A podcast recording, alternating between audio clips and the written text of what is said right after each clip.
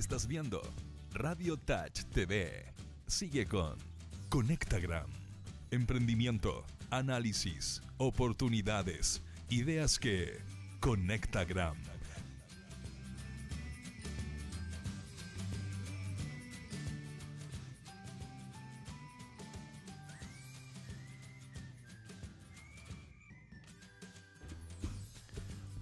Muy buenos días, queridos amigos de Conectagram, emprendedoras, emprendedores, gente en sus casas, en su oficina. Tú que quieres emprender, bienvenido a nuestro programa de emprendimiento. O si ya eres emprendedor. O sea, yo creo que aquel que quiere emprender ya es un emprendedor. Así que bienvenidísimos todos a este nuevo capítulo, a esta nueva sesión que tenemos de conversación, reflexión. Queremos conectar con la actividad emprendedora. Y hoy día habemos en el panel 2. Su servidor Pato, par de patos.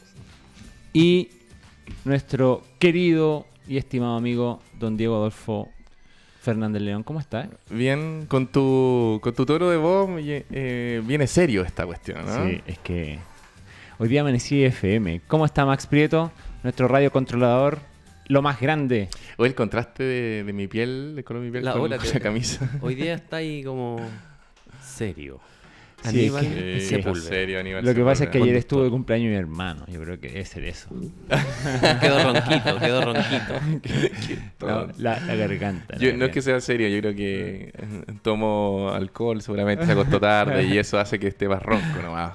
Así que... dolor de cabeza. Hoy, hoy día Sí. tenemos un programazo.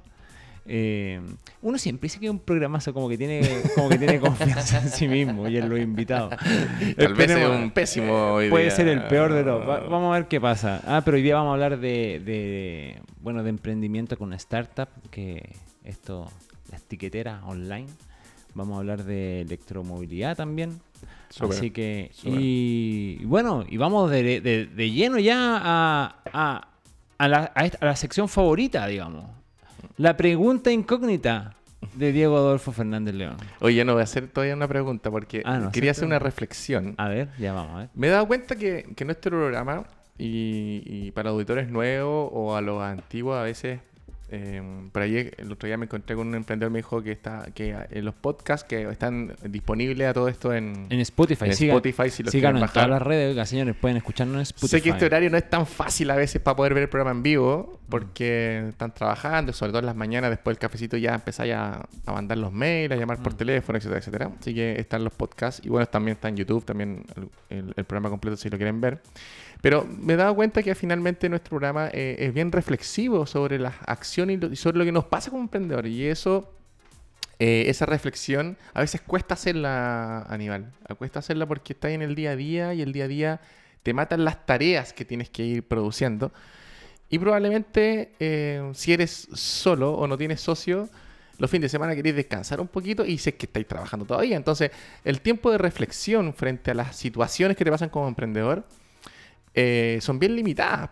Y además que, no sé si les pasa, sería bueno que comentaran, pero no sé si te pasa a ti, Aníbal o, o Max también, que tiene su propio emprendimiento, que, que en el fondo también sucede que cuando quieres reflexionar, tu corazón y tu cabeza está tan todavía en el ritmo del trabajo que cuesta como llegar a un momento de calma, porque para reflexionar tienes que sentarte calmado, tienes que darle tiempo a tu cabeza para que analice y ojalá eso juntarlo con opiniones de otros y con lectura. Y esa combinación ya de cuatro o cinco cosas que acabo de decir no se producen de un minuto a otro. Es complejo. O sea, de hecho, hay, hay un ingrediente adicional en la reflexión o dentro de los procesos donde tenés que pensar sobre tu negocio que tienes que romper algunos vínculos emocionales con tu negocio. Y eso es súper difícil.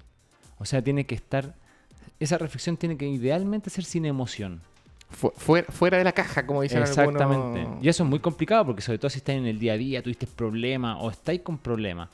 ¿Te fijáis? Eh, es difícil mirarlo de afuera a veces, salirse. Claro, y, y hay algunas personas que hablan de técnicas. eh, yo sé que tú, tú eres reflexión tu negocio, Aníbal, y, y así algunas técnicas asociadas como a, me acuerdo, como, como- a Meditación y y ese tipo así, de cosas. sí. Hay otras personas que, que, que corren en las mañanas eh, o otras personas que simplemente los fines de semana se, se escapan de, de ciertos lugares. A mí me funciona mucho el tener como horario, aunque suene súper ridículo, tener como horario en la semana tiempo para reflexionar, que al final es como pensar en el negocio. Si Sí, es la eso. reflexión suena como algo súper etéreo, pero finalmente es pensar en tu negocio desde afuera. Y, y yo lo que quería manifestar acá es justamente eso. Yo creo que es súper necesario reflexionar sobre tu negocio constantemente. Sí. Y, y- y- y evaluar también tu desempeño. Ojo, uno como emprendedor, el otro día hablaban, estábamos en una reunión, eh, precisamente ayer, en el cumpleaños, y estábamos hablando de algunas licencias que, que se toman algunas personas dentro del contexto de la empresa. Eh, y cuando digo licencia así como bromas entre jefatura y cosas así, o tratar de instalar algunos temas. Y pasaba que eh, alguien de las personas que estaba ahí dice, ah, bueno, entonces la evaluación ascendente debería tirarlo a partir. En la evaluación ascendente. eh, ¿qué- Claro. qué- cuál es la evaluación ascendente? O sea, generalmente hay evaluación descendente de la jefatura hacia su, su subalterno y la ascendente de los subalternos a la jefatura. Pero estábamos hablando de, una te- de un tema donde en, entre jefaturas no, no existe eso. No existe esa evaluación así como que... Al mismo nivel está diciendo. claro, o sea, no, es, no es la- no es el mismo diálogo. eh, entonces, no. pasaba que eh, llega a cierto punto en el emprendimiento, y sobre todo al inicio, donde tú no tienes una evaluación descendente. Nadie te dice eh, cómo, cómo es tu desempeño, más que tú mismo, o si estás en algún programa de mentorías o, o con alguien que, al que estáis siguiendo, es muy difícil. No viene un empleado a decirte, jefe, lo ha hecho. lo ha hecho súper mal". pésimo. Ah. O, o ¿sabes qué? El- la visión del negocio no es la correcta. Es complicado, ¿no? No, Sí, no, no, sí. no tenía ese feedback. No, y, y si no lo tienes durante un buen tiempo, te pones amante de tus propias, de tus propias respuestas, digámoslo así. Por lo tanto, te cuesta mucho más escuchar otra un- una opinión de tu negocio de otra persona por fuera. Entonces, Entonces, de hecho, lo que yo he visto, y, y siempre lo digo conmigo mismo, y trato de tener como cuidado con eso, uno cae en lo que yo llamo como los ciclos. Hay un ciclo como de la vida, así como cuando uno parte emprendiendo, es como un niño. Todo, todo le, le llama la atención, todo lo sorprende a uno. Y es como, Mm. oh, sí, y te metí, te metí, porque está ahí entusiasmado, estás motivado, claro. Pero después, efectivamente, sucede que llega un periodo que es como igual a la adolescencia. Ah. Que quieres definir tanto tu, tu forma única de hacer las cosas y qué sé yo, que no escuchas a nadie. Porque estás descubriendo, pero pasa eso, que hay una irreflexión. Eh, cuesta... No, y si eso lo combináis con un poco de éxito. No, es peor, es, peor. ter- es terrible. Ahí es terrible. Porque Eh, ya te crees no. Dios de lo. No, nadie sabe más que tú. De la industria que está ahí. Nadie entiende todo como lo entiendes Claro, tú. es medio- y uno cae en eso. Y después sí. viene efectivamente un periodo ya de maduración donde uno eh, sabe que no todo es verdad, no todo es mentira, que, que no todo es bueno y todo es malo. así. Claro. No, yo, lo- yo lo que invito es que primero sea un tema en, en como emprendedor. Yo sé que todos van a decir, ¿en qué momento hago todo lo que tú me dices, Diego? bueno, lamentablemente acá...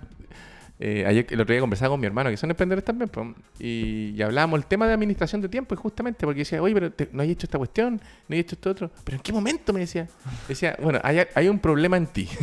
Definitivamente, porque no podéis dejar de hacer cosas tan importantes porque dices que no tienes tiempo. Hay algo en lo que tú estás haciendo que no estás haciendo con, con la mayor efectividad posible. En el fondo estás perdiendo tiempo en algo. Y a veces uno pierde tiempo en tonteras. Bueno, pero para seguir el tiempo... Va- baja- ¿cuál que- ¿cuál es de, la qué, quiere- bajada? de qué quiere hablar, señor? No, la bajada número uno es como... eh, Reflexiona. reflexionar. Hay que reflexionar. Sí. Hay que reflexionar sobre tu negocio. Busca la manera como. Sí. Eh, yo les di dos o tres maneras. Hay una que es infalible, que es tener tu mentor, pero formal. Ojalá, pucha, ojalá le pagues, aunque sea con, con manzanas. Pero págale y ten, una, ten agendado a él y a ti eh, dura- eh, periódicamente. ¿Ya? Porque así te obligas a eso. Y tener un mentor significa eh, hablar sobre el negocio, pero también darle un poco de explicaciones, y eso también es bueno como emprendedor. A veces como emprendedor, cuando te pones tus propias metas, a veces te relajáis con alguna. y un- un- tú lo sabes. Tú lo sabes. ¿Dónde está la- Tú lo sabes. Tú lo sabes que igual te relajáis con todas las metas que te pusiste al principio. Pero con tu mentor no podías hacerlo. O con tu directorio. O con, o- o- Te tienen pillado definas. al final. Te empiezan a pillar. Te Porque, tienen pillado. Y aunque él no es tu jefe, igual te da vergüenza decirle por tercera vez, no, no, no avanzaba nada con eso. O, en último caso, lo que, lo que sucede es que tomáis conciencia de lo que estáis haciendo mal. Inevitablemente. Porque ya sabéis que te estáis justificando por tercera vez y. Claro, pues, es entonces, ento- bueno, eso, eso es lo que quería comentar. Pero sí traigo una pelo- la pregunta del pueblo, le voy a llamar ahora. Porque ahora las preguntas que estoy trayendo no vienen solamente de mi cabeza. El, emprendedor despertó. y esta es la tercera pregunta que viene desde el pueblo. Hay un tema que, mm, que, que impo- importante que lo conversemos y reflexionemos y veamos cómo lo solucionamos, porque es súper difícil de solucionarlo. Mira, pasa lo siguiente. Vamos a hablar de clientes, ¿ya? Los clientes muchas veces tienen dificultad para pagar a tiempo, Ok. ¿ya? Y cuando uno es emprendedor, la caja es súper ajustada, Aníbal. Súper ajustada. O sea, si a ti te dejan de pagar en el tiempo que tú piensas que te van a pagar, probablemente no tienes caja para poder pagarle a tus empleados, tus O sea, proveedores. la semana pasada tuvimos una reflexión con... ¿Cómo se llama este muchacho? ¿Que vino para acá? Sí. El, ¿Cuál de todos? el computín. Ah, y Matías. Matías. Tuvimos con Ma- Matías Ruiz. Matías Ruiz. Con Matías Ruiz. Y, y cuando le dijimos que era lo más frustrante, estaba tocando precisamente este tema. Exacto. Entonces, y sobre todo en, lo que es cuando tú das servicios. Cuando tú das servicios, normalmente... Matías, si escucha, lo de computín era una, una forma de escribirte, digamos. No, creo que le afecte, le encanta, le encanta que Es lo- computín. así. Ya, pero sí con el punto, en el fondo. Entonces, tú en el Excel, cuando tú programáis, programáis los flujos según lo que las fechas que te van a pagar. Pero mu- muchas veces, ¿Hay, diría la algún, mayoría. ¿Hay algún Excel que se cumpla? No, no, no, difícil, difícil. Ya, sigamos. Ya. Eh, entonces, como no te llega el, el pago, eh, entráis en un default de caja, en el fondo, Sí. ¿cierto? En- Empezáis a tratar de buscar plata por los bancos y tal. No, y después cuando te llega la plata no luce como tenía que haber lucido. Y al final, si viste plata al banco, tu amigo, tu mamá, igual tenés que pagar un terén, entonces por lo tanto tu utilidad también bajó, ¿cachai? Sí. O sea, efectivamente. Entonces, pero ¿cuál- ¿dónde se puso el problema? Que esto es un tema de cobranza, pero no es un tema de cobranza, es un tema de relación de cliente. Muchas veces nosotros no sabemos cómo abordar la situación, la relación, de, o sea, la situación para no perder la relación con tu cliente. ¿Ya? Es decir, no quiero llamarlo por décima vez al cliente para decirle, oye, ya, pues págame. po". No lo puedo hacer eso. O sí lo puedo hacer, en verdad, pero no debería hacerlo porque tampoco quiero perder la relación con mi cliente, que se forja en el tiempo, porque potencialmente ese cliente podría traerme más beneficios. Claro. Entonces, estoy estresado, amargado, enojado porque no me ha pagado. Y han pasado más de 10 días desde la fecha que me dijo que me iba a pagar. Me ha dicho cuatro veces que me va a pagar esta semana y no me ha pagado. Yo ya estoy con un default, incluso personal, pero no puedo empeorar la relación con mi cliente. ¿Cómo abordo esa situación? Y es lo que me gustaría eh, conversar. Pero, pero cuéntame tú una experiencia tuya, pues. Eh, no, va a serte bien franco, yo no tengo ese problema. Ya. en mi negocio. Bueno, es que lo que pasa es que yo te iba a decir lo mismo. ¿sabes no, no, sí tengo ese problema. O sea, a mí me ocurre que a veces el cliente se demora, pero yo no tengo particularmente ese problema. Y, y creo que lo, es- sucede por dos cosas. Por las formas de pago. Y lo otro... Tenemos porque- cafecito acá. ¿eh? Sí, Gracias, muchas- Max. Gracias. Y lo otro que sucede es que efectivamente, en mi caso personal, eh, yo, yo establezco una relación con mis clientes donde conozco en detalle de dónde vienen los flujos del cliente. Para mí es parte importante saber Ya, eso. vamos a ese punto, que yo lo tengo anotado, justamente. O sea, Es conocer el ciclo de mi cliente.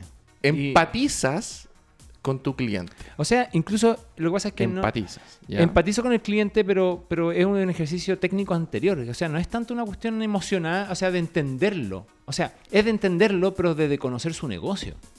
No, no, sí, sí. Ok. ¿Te O sea, o sea, O tú me estás diciendo, si a él le pagan también atrasado, es probable que a mí me pague atrasado. Punto. Si él no genera obvio, o sea, y eso, y eso es una cuestión que uno tiene que conocer con anticipación al cierre del negocio. Por lo tanto, así los flujos distintos. Obviamente, no te tenés que equivocar. O sea, no puedes calcular, esperar que tu cliente, claro, pueden haber llegado al compromiso, es verdad. Y seguro que a muchos les ocurre que llegaron a un compromiso de pago eh, a 30 días, 60 días, lo que sea. Pero tú tienes que asegurarte de que conocerlo suficientemente a tu cliente y saber que eso es así. Si sucede que no conoces a tu cliente, no sabes en qué industria se mueve, cómo se mueve dentro de la industria, cómo son sus ciclos, ojo, a lo mejor tampoco el servicio que estáis prestando es tan bueno. Ya, pero espérate, no te vayas todavía al servicio. Hablemos primero del tema del pago y la, y la gestión de relación Sí, con los eh, bueno, clientes. es una cosa. Lo otro tiene que ver con que el cliente, a- al revés, el cliente te tiene que conocer a ti. Tiene que conocer tu tamaño. Ya, eso es interesante. O sea, tiene que saber, Sabes que tiene que saber que eres un emprendedor que vive de lo que él paga. pero no desde la, no desde la lástima. No sé si me Sí, explico. sí, o sea, sí, sino sí. que desde entender que estamos haciendo negocio y cuando tú haces negocio. Esto es muy importante. Cuando uno hace negocios, que es distinto eh, a, a cuando alguien vende algo, que es una transacción, pero no necesariamente en el negocio. En el negocio ambos queremos ganar. Estoy hablando de una relación B2B en el final de cuentas, eh, donde se, se crea esta figura cliente-proveedor, o sea, te fijas, pero que en realidad tiene que ser una relación más de partner.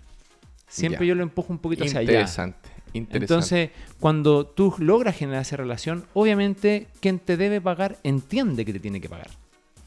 Y eso tú lo puedes generar, incluso puedes acelerar el proceso, porque yo lo primero que se me viene a la cabeza cuando tú me decías esto, Aníbal, es que la relación de partner se produce en el tiempo, ¿cierto? Porque ya nos Claro. conocemos, me estáis prestando un servicio bueno, yo te llamo y tú me contestáis, Exacto. eh, ya no estamos preguntando por la... Cuando llega eh, ya hay preguntarte por la familia, cómo estuvo el fin de semana, cómo te fue en las Claro. vacaciones, es porque ya hay una relación más de partner, pero eso se produce con el tiempo. Pero yo me he dado cuenta de algo, Aníbal, que no es necesario esperar ese tiempo para que se produzca esa relación. Y a veces Claro. es súper bueno sincerar cosas. Y aquí es contraproducente con lo que uno normalmente hace como emprendedor. Porque cuando yo te quiero vender un servicio a ti, te trato de mostrar, para generar confianza, te trato de mostrar que soy una gran empresa, que tengo mucha experiencia, que tengo un equipo multidisciplinario, que no fallamos y te trato de mostrar todos los clientes que son míos. O sea, Claro. trato de mostrarte grandeza, digámoslo así. Sí. Y en el fondo un poco estoy vendiendo la pomada. ¿Para qué vendemos cosas? De repente eres tú solo nomás como consultor o como prestador de servicio.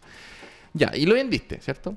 Pero, eh, pero para que él tome confianza contigo tiene que ver con que hagas primero bien la pega. Sí, Eso es lo claro. primero. No sacáis nada con ser súper, hiper simpático. Súper buena onda, pero así más la pega. Lo primero es hacer bien la pega. Después es generar lo otro. Tú puedes acelerar ese proceso también sincerando algunas cosas, yo creo, con el cliente. No, no dando lástima, estoy de acuerdo contigo. Pero, por ejemplo, ven a mi oficina. Claro. Él va a dar cuenta inmediatamente que la oficina es... ¿Cuál es tu tamaño? ¿Cuál es tu tamaño? Sí. Y obviamente en la relación desde negocio, uno conversa cómo te ha ido. Esa, esa palabra yo encuentro que esa, esa pregunta es, es- es esencial. Pero es tan complicado llevarla adelante. Pero, oye, ¿cómo te ha Porque, ido? ¿Cómo te ha porque ido? cuando, es- cuando estáis contra el chico, el chico siempre le va bien. O, o siempre deberíais responder eso. eh. Aunque esté aunque esté en la cuerera. Pero no digáis que estáis tan mal, po.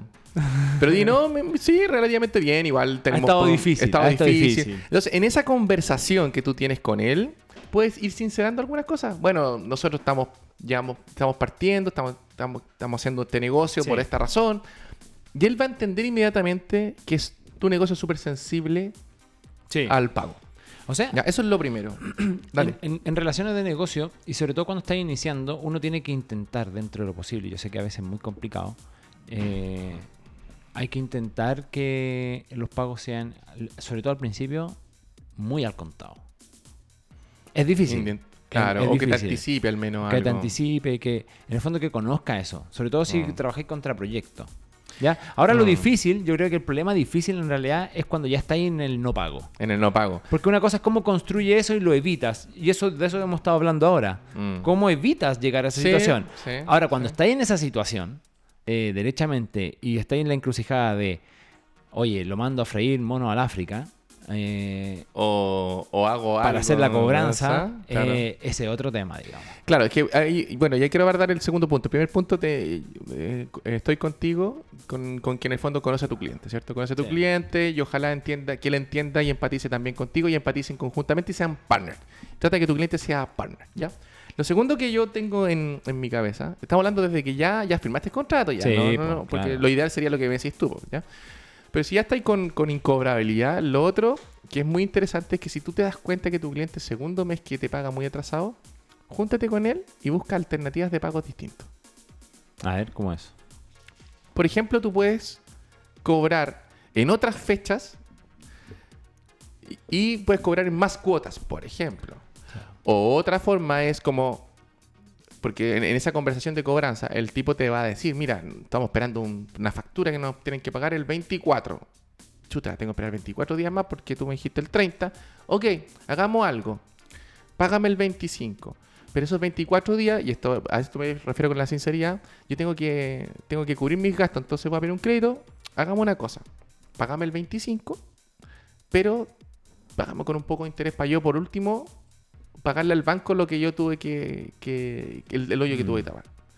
A mí me parece una conversación súper honesta y me parece una conversación buena. Por lo menos entrar en esa conversación, de la alternativa, desahogar a tu cliente y te va a contestar el teléfono ahora, primero. Sí, claro. Sí, el cliente que no contesta es terrible. Desinflas el estrés entre ambas personas Y por otro lado, tú también te, te desinfla tu, tu estrés porque ya sabes que el gallo se va a demorar casi un mes en pagarte. Claro.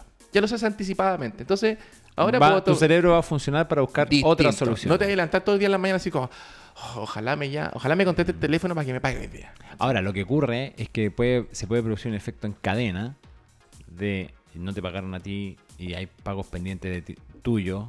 No, no, nos ponemos en el, en el ejercicio de que puedes pedir un crédito, pero muchas veces eso no es así. No, sí, me estoy poniendo en una Eh, situación así. eh, más, más optimista, digamos. Claro. Hay, hay una cuestión que tiene que ver con eh, cómo, cómo mantienes, tu- cómo construyes la relación con tus clientes. Yo creo que ahí hay, hay, yo creo que hay dos o tres eh, vías sobre las que siempre hay que trabajar.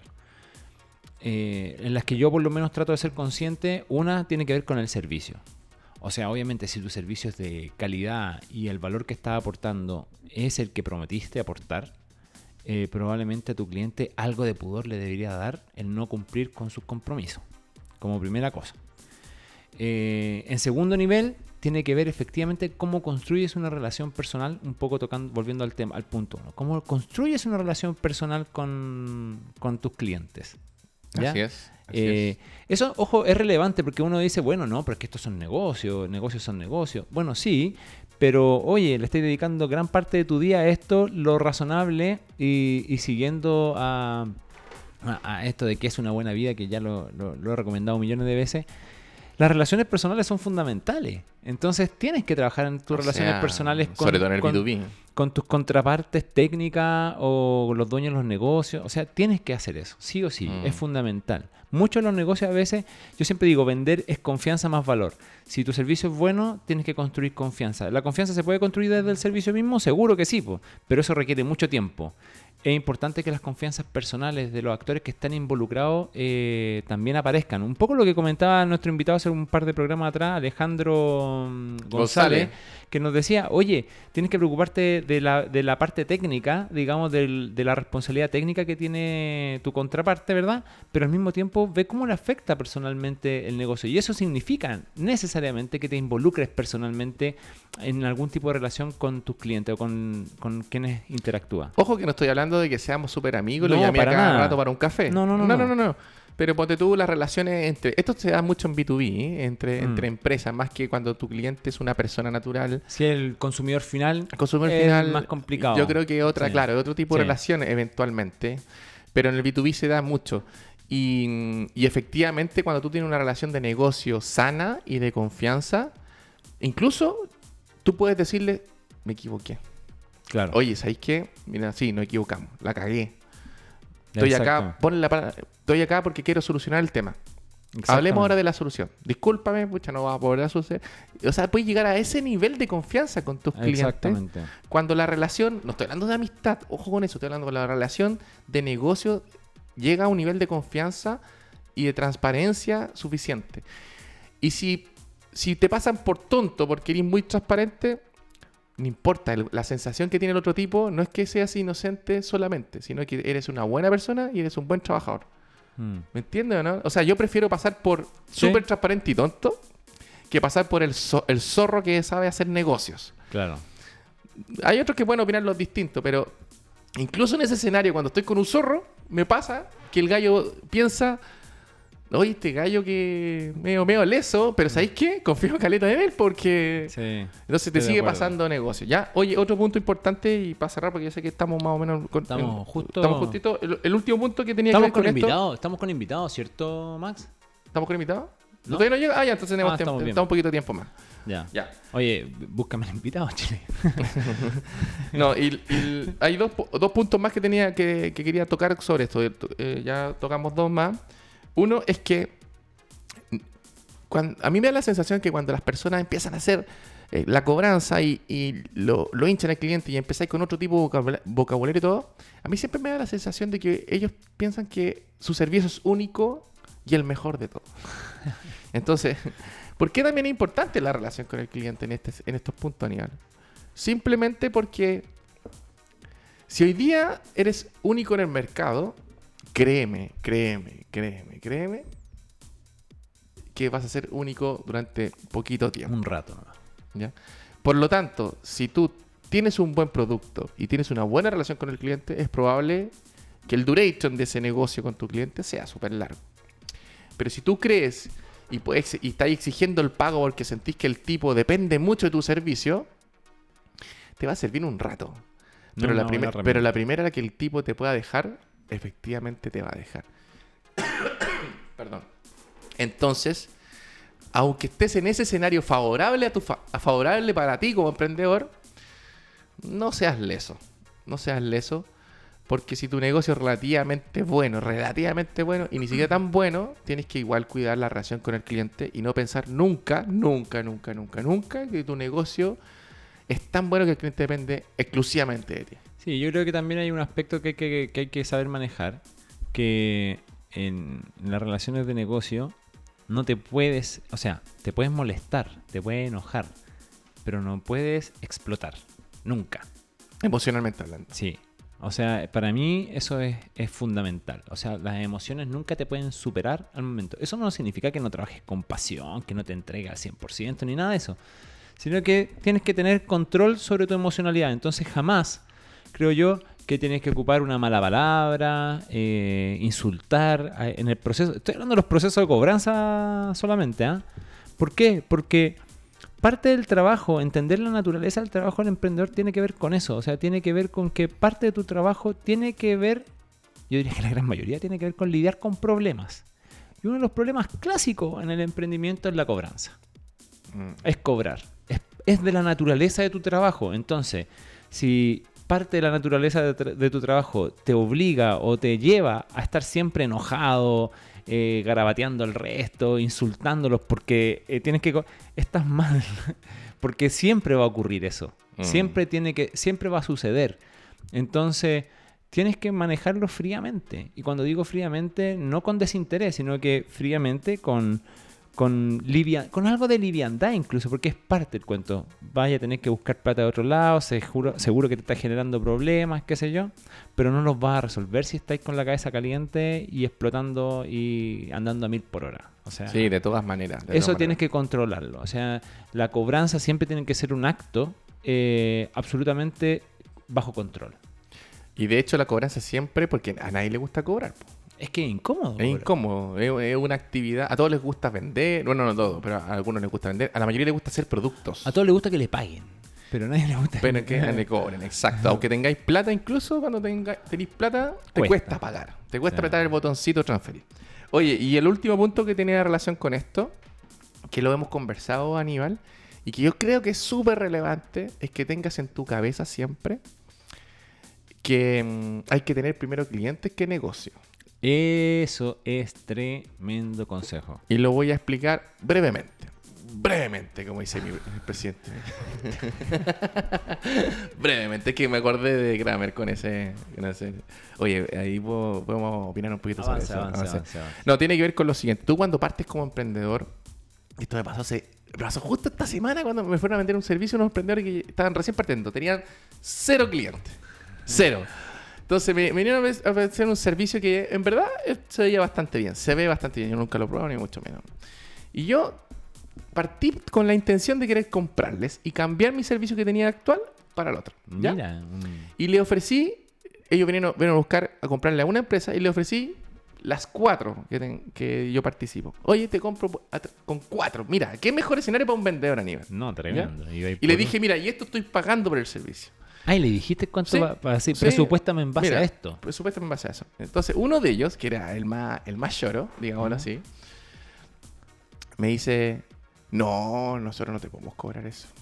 Es más caro de entrada. Estás pagando súper poco, me dice.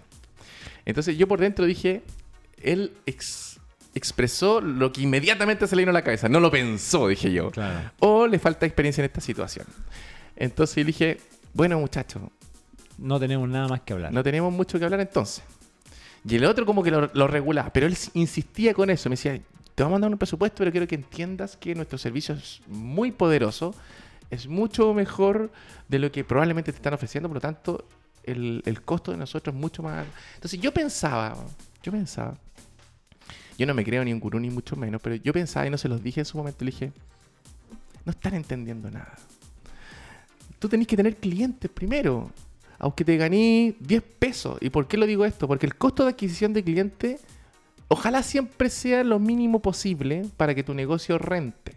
Al principio normalmente es alto porque tienes que hacer esta reunión y convencer a un montón de gente que tu producto es bueno, pero después el tiempo se pierde. Después en el tiempo puedes, puedes maximizarlo, bajando. va bajando, ¿cierto? Y maximizáis tus beneficios. ¿Por qué lo digo esto? Porque si tú vas a ser un gallo que presta servicio como proveedor de otro y en la cobranza eres súper, sobre el inglés, hincha pelota y estáis recién partiendo, no estáis entendiendo que tenéis que tener clientes primero. po. O sea, un poquito lo que hablamos al principio. Tú tienes que generar una relación. Exacto, o sea, clientes traen clientes, muchachos. Clientes traen clientes. Clientes traen clientes. Si tú haces un, un servicio relativamente bueno, ese cliente va a estar contento contigo y créeme, créeme, yo en mi negocio, en los negocios que tengo, Aníbal, por lo menos la mitad, por lo menos, y me estoy tirando un número bajo, por lo menos la mitad de los clientes nuevos que llegan en el mes son gracias a los clientes que tengo. Claro. Te lo juro que es así. Y yo creo que a ti te pasa lo mismo. O sea, Entonces, no ocurre. no se enreden en tonteras. Traigan clientes. Traten de llenarse de clientes al principio, aunque se ganen dos pesos. Porque es el momento que puedes ganar menos plata. Porque después contratáis gente y ya no puedes ganar menos plata. Y arma tu cartera. Por lo tanto, ¿se hincha pelota con la coraza? Sí. ¿Entendiendo tu cliente? Sí. ¿Siendo respetuoso? Sí. Pero no lo perdáis. Trata de no perderlo. Bueno, ese tiene que ser el objetivo. A Ideal, excepción que sea un delincuente. ojo, obviamente. O sea, tienes que mantener la relación con tus clientes el mayor tiempo posible. Al final, de hecho, cuando veamos, vemos temas de, de inversión, lo, lo decía Patrick, ¿te acuerdas? Sí, Eh. Con la unidad económica. La unidad económica. La unidad Unit económica. economic. Claro, entonces, y, te- y- y es claro, o sea, cuando hay un inversionista, todo, lo, ¿a dónde se van? Como primera cosa es saber cuánto te cuesta tener un cliente, cuánto paga ese cliente y cuánto dura ese cliente. Mm. ¿ah? Esos tres elementos no los puedes perder de vista porque es lo más relevante para el inversionista. Y ojo, ¿qué es lo que pasa? Estamos viendo noticias de que las startups no están prendiendo, que fracasan continuamente. Es porque esos tres elementos que están todos relacionados única y exclusivamente al cliente son los que hacen que el negocio tenga ganancia a la larga. Exacto, exacto. O sea, en el Sí. fondo, es, es- son los que determinan que lo que hace sea negocio. Uno generalmente se concentra en el producto exclusivamente. Piensa que el negocio está en el producto. Y el negocio no está en el producto. No, está en la no, relación no, con tu cliente, cliente. cuánto te paga y cuánto dura. Exacto. Y eso es todo. exacto, Entonces, exacto. tienes que manejar esto con demasiada inteligencia y no solo una inteligencia en términos cognitivos, o sea, en términos intelectuales, sino que una inteligencia multidimensional. O sea, te, tienes que saber qué es lo que está pasando con el cliente, qué es lo que está pasando contigo emocionalmente, qué es lo que está pasando con tu cliente y contigo técnicamente en cuanto al negocio. Tienes que hacerte cargo de eso. Lamentablemente, es más pega, es mucho más pega. A lo mejor estudiaste algo o tu negocio se trata de una cosa específica y esto no tiene absolutamente nada que ver con lo que hace. Bueno, es parte de la pega, digamos. Sí. Bueno, eso es un poco para cerrar la pregunta. Ojalá eh, Felipe, que fue el que me dio este, este dato, eh, te sirva de algo lo que conversamos. Obviamente esto hay que ir iterándolo, hay que ir viéndolo. Ideal anticiparte a eso. Si ya, ya Yo tienes tu negocio. Sí, yo creo que hay que anticiparse. Hay que conocer bien cuál es el ciclo del otro. Y como tienes que pensar en tu cliente, dale garantías. Porque si yo te doy un servicio donde tú estás acostumbrado a pagarme a 30 días o 45 días y de un día para otro te cambio el contrato, o te digo, ¿sabes que ahora vamos a hacerlo distinto? Voy a pagar cada 15 días. Pero te haces un descuento, a, pes- a pesar de que te estoy haciendo un descuento, a lo mejor a ti te afecta en la caja. Entonces, ahí siempre lo que tienen que pensar, muchachos, es si vais a cambiar el contrato en algo distinto que te favorece a ti, ¿qué garantía le da de tu cliente de que es mejor también para él? Entonces piensen en esa garantía. No estoy hablando como instrumento financiero, no con un cheque que estoy dando garantía o un vale, o un vale, un- una boleta bancaria. Estoy pensando en qué garantía tú le estás dando para que él lo dejes tranquilo de que lo que estás haciendo efectivamente em, efectivamente em, eh, se, se justifica con, lo- con el cambio que estás haciendo. Así que eso. Oye, Eso. bien, ¿ah? Buena la reflexión de Diego Adolfo que nos Oye, yo quería trajo. hablar de liderazgo también. Una cosa que no hemos hablado hace mucho tiempo. ¿De liderazgo? ¿no? Liderazgo. Oye, eh, lindo tema. Oye, el... ¿cómo estamos con el invitado? No, sé, eh, no, me, no me ha contestado, parece que viene un poco atrasado, pero ¿Bien atrasado? Entonces hablemos de liderazgo, po, Diego Adolfo. sí, ¿cuál me gustaría que a ver si Max nos puede buscar una música como de Rocky, porque yo, yo quiero representar representar en Rocky. eh, ¿En Rocky? Sí. ¿Por qué en Rocky? Si estaba solo, ¿a quién lideraba? A sí mismo solamente. Ah. Rocky peleaba, se lideraba a sí mismo, no había, no lideraba a nadie más. Oye, quiero mandar saludos a la gente que nos está viendo. Eh, Yolanda Videla me manda un saludo. Felipe Fernández también. Verónica Marileo. Todos ellos que nos están viendo. Así que un saludo para todos ellos. A ver si ponemos ponemos la música de, de, de Rocky. Mira. Mira. Entonces cambiamos, cambiamos de tema. Vamos a hablar Max, liderazgo Max, entonces. ¿te puedo quitar uno de los cafés? ¿Te queda un café, cierto? Es que, ¿sabes qué? Permiso. ¿Qué le pasó? ¿Qué tiene... Pero oye, pero, pero Diego, te, quedaste- te saliste de las cámaras. Quédate sentado un rato. Ya, perdón, perdón, perdón, perdón. Oye, eh, Perdón, perdón, perdón. No fue oye, uh, ¿No? tranquilo Max. Ya, no importa. olvídalo. O sea, olvídalo. no importa por mí, pero O sea, qué peligroso eso. Pero bueno, tranquilo Max. Pon la cámara acá nomás y déjela ahí nomás. Oye, eh, el otro día tuve una reunión. ¿Ya? eh, voy a contar algo personal, ¿ah? Ah, Nosotros con Max, Diego... un poquito más bajo, porfa, porque... Con Diego, con. Diego hemos tratado de reunirnos toda la semana para conversar. Yo les quiero decir a mi amigo, parte de, de- de estos equipos de mentorías que uno tiene, Diego es parte de mis mentores. ¿Ah? Eh, uno, No, soy su amigo solamente. Soy su pero amigo. nos conversamos y siempre estamos dándonos no- ideas. No me subáis el pelo, no me subáis el pelo. Entonces, y, y nos ha costado reunirnos, nos ha costado reunirnos para contarnos nuestros avances, eh, bueno, las responsabilidades. Pero aquí quiero ir. Eh, estaba en esta conversa y, y nosotros en la oficina, y aquí voy a contar algo personal que voy a exponerlo para mi amigo emprendedor para que entiendan que, que- cuáles procesos puede estar viviendo uno. Y estamos en crecimiento. Estamos, nos queremos, vamos a pasar, vamos a dar por lo menos, vamos un peldaño más arriba en, Perfecto. en, en lo que Lindo, hacemos. Lindo. ¿Ya? Lindo, precioso. Ahora, eh, es un proceso que es complicado. Sí, es complicado. sí, es complicado y es complicado por lo siguiente, y aquí quiero, y para que hablemos de liderazgo. Una cosa es que uno piense el negocio, pero como desde el autoempleo, digámoslo así. En, esta, en este cuadrante del flujo del dinero Robert Kiyosaki, uno no puede pensar desde el autoempleo. O sea, en el fondo pensar el negocio y lo que uno hace desde el sueldo. Es decir, que tú desarrollas un negocio eh, en base a algo que sabes hacer muy bien. ¿Ya? Que es lo que siempre le recomendamos incluso a los emprendedores. Es como parte, parte emprendiendo eh, algo con tu, relacionado a tu historia, ¿verdad? Eh, para que tengas más posibilidades de éxito. ¿Por qué? Porque probablemente el producto que entrego, el servicio que, que preste, eh, esté entregado de mejor forma. ¿Ya? Cuando eso ocurre, eh, lo que destaca al final de cuentas es tu trabajo. ¿Ya? Pero una cosa es trabajar para eso y otra cosa es trabajar en el negocio y con una visión de negocio y con, y con lo que eso significa. Mm. Con- en el fondo tiene que ver con qué es lo que tienes que administrar, las fuerzas que tienes que, que, que y empujar. empezáis a multiplicar las horas de trabajo y ya te empezáis como a angustiar un poco. O sea, es súper Sí. complicado porque, Sí. por ejemplo, a lo mejor eres súper bueno elaborando eh, algunas... al- Tienes, has logrado una técnica en algo, has inventado algo, tienes una innovación o tienes un conocimiento específico sobre algún tipo de instrumentos que, lo que sea, eh, intelectual, lo que sea, y eres súper bueno en eso y, en- y cuando prestas servicio y le entre- le- es de mucho valor ese servicio a tus clientes. Y, te hace y destaca. Es como la entrada por la puerta trasera, como dice Carlos Muñoz, en la entrada trasera, la puerta trasera de la entrada de los negocios, digamos. Mm. ¿Ah? Que están todos tratando de entrar ahí con sus productos y cuando tú entregas un servicio específico con mucho valor, que tiene que ver con alguna capacidad intelectual o alguna cosa personal tuya, es como la entrada por atrás de los negocios. Bueno, eso tú lo puedes saber hacer muy bien y puede ser mucho valor y te pueden entregar mucha plata, pero distinto es pensar en el negocio cuando tienes que crecer y las fuerzas que tienes que empujar, que van desde fuerzas comerciales, el manejo de las finanzas, el manejo de temas legales, el manejo de los equipos. Y hay un- una serie de temas que requieren habilidades y liderazgos que probablemente, si has estado trabajando mucho tiempo solo, no los tengas. Exacto. Y hay que saber humildemente reconocerlo. ¿Y cómo las vais a buscar, Aníbal? Bueno, eh, yo creo que lo que va a ocurrir es que parte del liderazgo lo vamos a tener que contratar.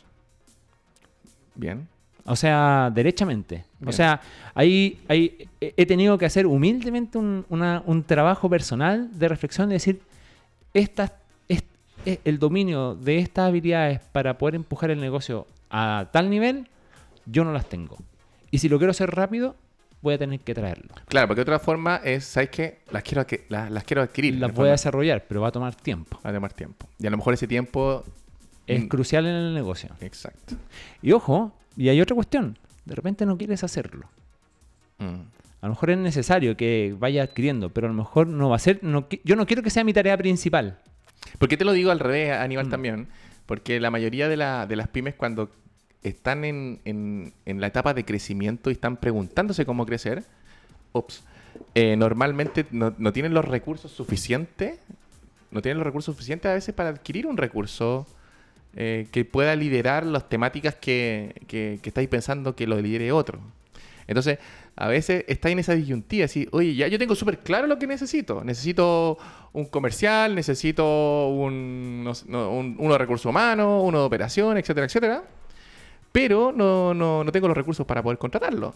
Entonces, cuando te encuentras en esa disyuntiva, hay varias alternativas. Una es como, trato de hacer todo yo y, y- y veo cómo sale, o simplemente simplemente no hago todo nomás. Y lo, y lo hago a paso a paso y que la caja vaya pagando en el futuro Sí. esta, esta Es una, Esta- es una recurso. encrucijada. difícil, Cuando difícil, difícil. no está el liderazgo, tienes que ir a buscarlo.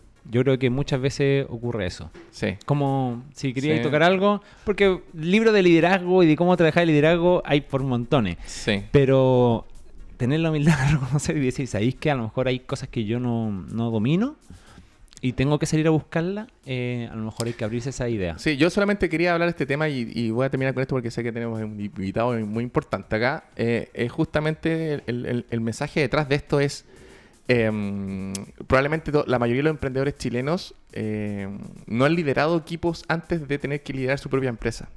Por lo tanto, eh, no hiciste la escuela, digamos, Exactamente. en una, en, como empleado. Sí, Por lo tanto, partís desde súper de cero y, y ese liderazgo es mucho más complejo como independiente o como emprendedor, digámoslo así, porque en- en- dentro de una organización tú lideras cuatro temas nomás. po.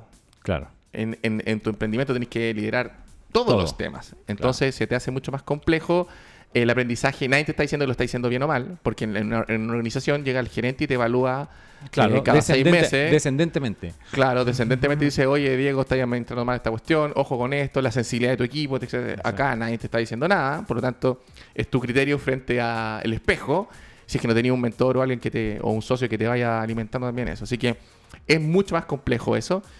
Y lo único que me gustaba, me gustaría decir sobre esto es cómo te enojo en eso, porque es el escenario real.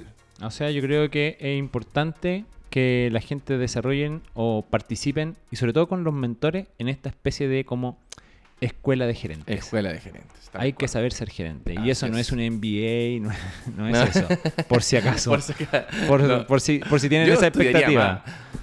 Escuela de gerente Sí. es otra cosa. Sí. ¿Ya? Así Sí. como para que lo tengan claro. ¿Tú estudiarías más, José, o no? Siempre. Acércate más al micrófono, José, para que se escuche. Siempre, siempre hay que estudiar, yo creo. Siempre hay que estudiar. Sí, pero hay, hay cosas que creo que se estudian de libros y otras totalmente de experiencia. Hay que, hay que identificar bien cuáles. ¿Cuáles? Pero ¿quién es José Diego Adolfo? Bueno, presenta tú, tú eres No, preséntelo usted, preséntelo usted, amigo suyo. No, no, bueno, eh, tenemos de invitado a, a, Jo- a José Peña, eh, José Peña de Huelcu. Eh, ha participado en todo el proyecto de Huelcu. Si los que no saben qué es Huelcu, que dudo que algún emprendedor no sepa qué es Huelcu, pero, Pero- para los que no saben es... Bueno, explica tú, ¿qué es Huelcu mejor? José Peña, invitado a nuestro programa, aplauso. Oye, Viva eh, José Peña. Eso, Feliz eh, de estar acá, chicos. de Huelcu. Y bueno, cuéntanos, José, gracias por recibir nuestra invitación. Eh, disculpa la pésima presentación de Diego Adolfo. Eh, No, presentaciones simples. ¿Ah? Es, es lo Sí. mejor. Es sí. lo mejor. Oye, Huelcu se trata de, mira, cuando, se definen como control y orden al organizar tu evento. Eso es lo primero que uno ve cuando entra a Huelcu. Sí, ¿ya? total. ¿Qué significa eso? José? Básicamente es que facilitamos una herramienta para que las personas gestionen de forma organizada e inteligente su evento. Ahora, en la práctica, si tú me dices como cómo presento, yo digo yo vendo tickets. claro. La- Porque ¿De, qué la se, trata- práctica- de sí, qué se trata su negocio? Vendo Mi tickets. negocio vendo tickets. Porque sí, es la forma más simple de decirlo. Ahora, en la realidad es un software, una plataforma que lo que nos facilita es que nosotros tres, si queremos hacer un evento ahora mismo, nada, entramos ahí donde dice crear evento, lo puedes hacer si quieres. Creas el evento, dos, tres pasos y comenzamos a vender. Entonces te facilita Ustedes recaudan, ¿no? Claro, es un modelo de recaudación. Yo corto una comisión y las personas simplemente crean su evento, nosotros podemos crear nuestra página, crear nuestro formulario de preguntas y ahí ya después viene el proceso de recaudación y nosotros recaudamos una vez terminado el evento. Perfecto. Oye, oye José, ¿y, y por qué, cómo nace esto? ¿De dónde Eso, sale? cuéntanos. ¿Quién- Vamos. Alguien Claro, trabaja en una eh, empresa de eventos, imagino. Eso lo a extender, igual que, que Welco tiene un... Es más fácil decir que vendemos tickets, siempre, pero tenemos dos patas y dos patitas porque también una, una parte del origen de Welco, que es la parte corporativa. Entonces, Welco nació, nosotros tenemos, para simplificar, una que es venta de entradas, que funcionamos como un modelo tiquetera, como cualquier tiquetera, como si fuese un punto ticket Sí, sí, sí. pero autogestionable. ¿Qué es la diferencia? O sea, realmente en Chile no hay ninguno que tú puedas entrar ahora, crear el evento y vender en cinco minutos.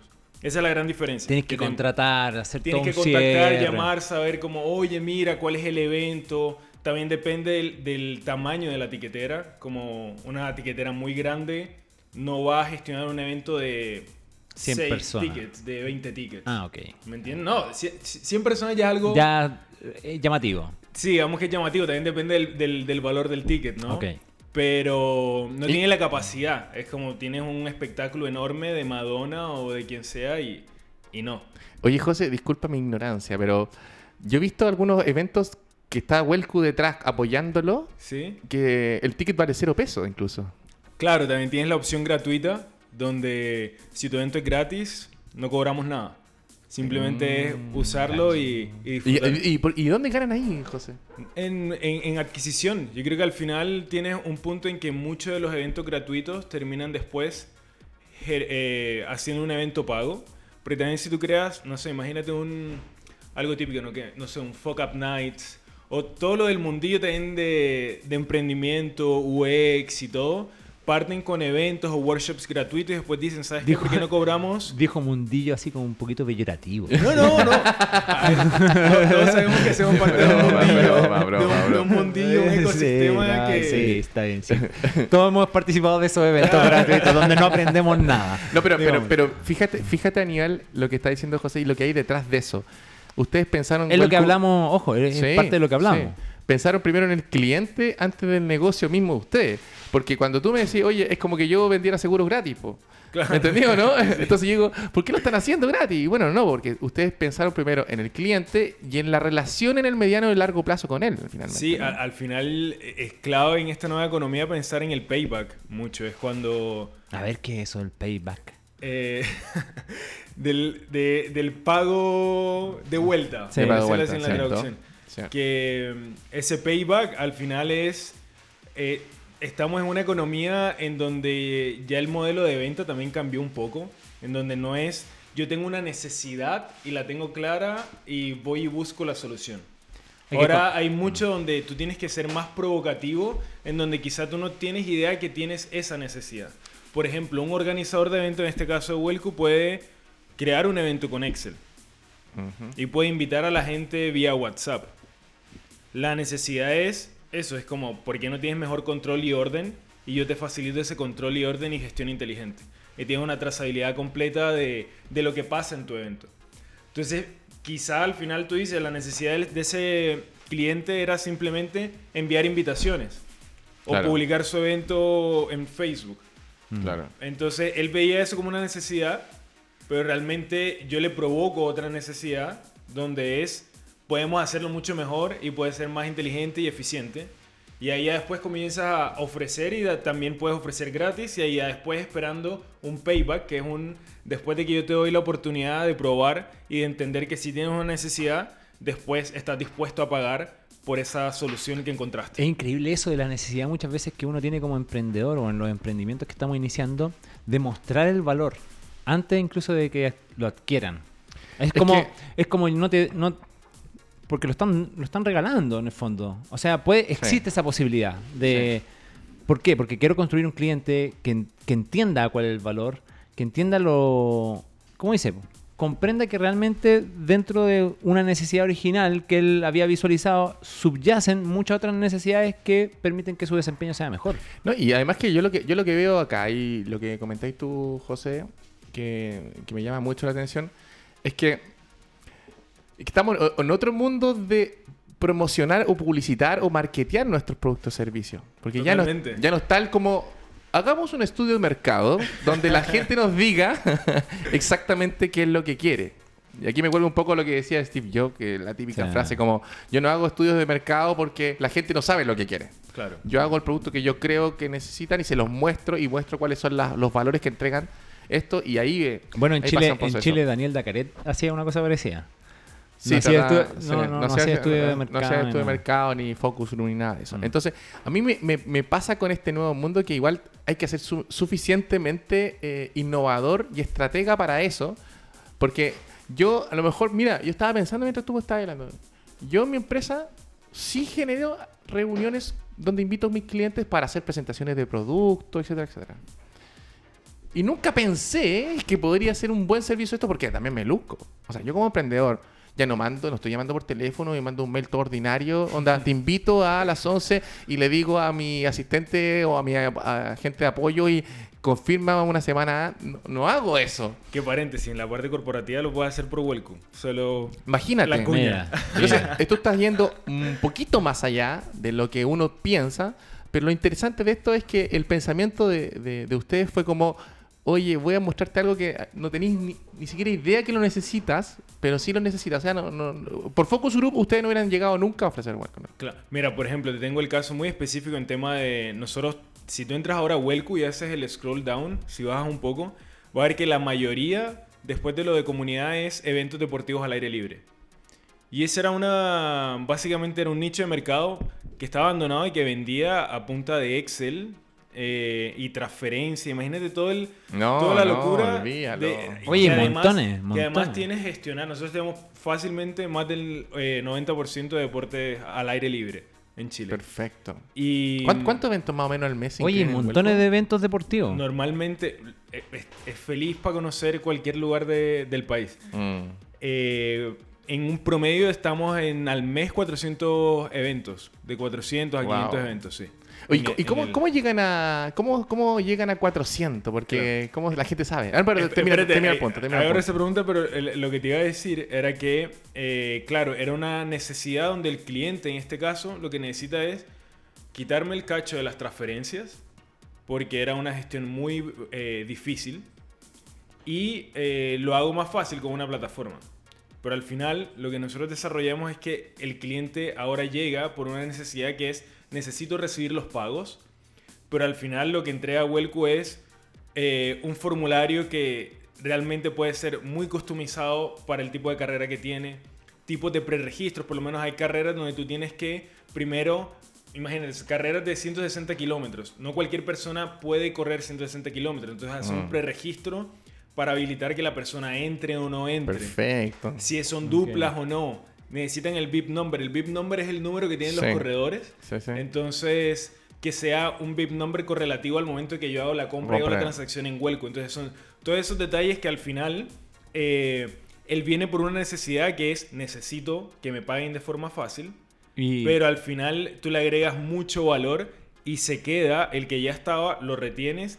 Y el que ya entra como por primera vez, ya sabe que no está solamente, que si bien viene por una necesidad, eh, hay un universo de, de beneficios que, le favorecen un montón.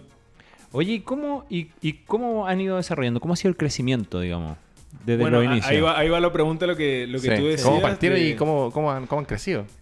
el, al final es, es código, es producto. Nosotros le decimos producto porque se entiende un poco más es código y, y era lo que yo te decía bueno, una vez que estábamos conversando. A nivel Chile creo que eso es muy importante que como emprendedores cada vez lo, lo, lo adquiramos más.